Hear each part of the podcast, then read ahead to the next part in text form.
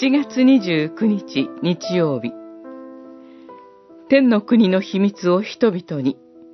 マタイによる福音書。13章。31節から33節。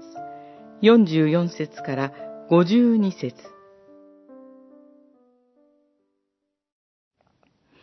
天の国は次のように例えられる。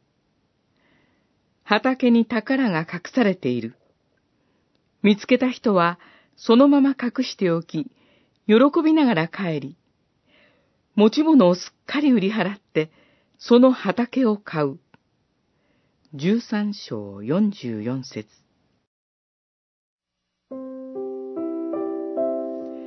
主イエスは、天の国は、に似ている、と様々な比喩を用いて言われました。天の国は、からし種のように、極めて小さく始まりますが、その結果はとても大きな御国になります。天の国の力は、小さなパン種の力によって、パン全体が大きく膨れるようなものです。天の国は小さく隠されていますが、立て上げる力と影響力は思いもよらないほど大きな結果をもたらします。私たちは、そのような天の国にある現在と未来との間の緊張感に生きていきます。その緊張感は、私たちの生き方に関わるすべてを、主なる神に譲り渡す姿に現れます。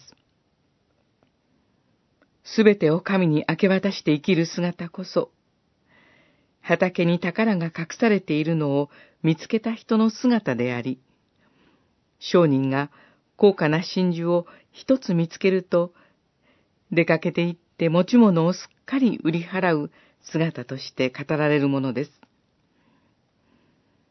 私たちは、この世で、天の国の喜びに行きます。そう生きるからこそ、世の終わりに、悪い者たちのように、燃え盛る炉の中に投げ込まれることはありません。主イエスは、私たちにこの天の国の秘密を人々に教え、伝えなさい、とおっしゃっています。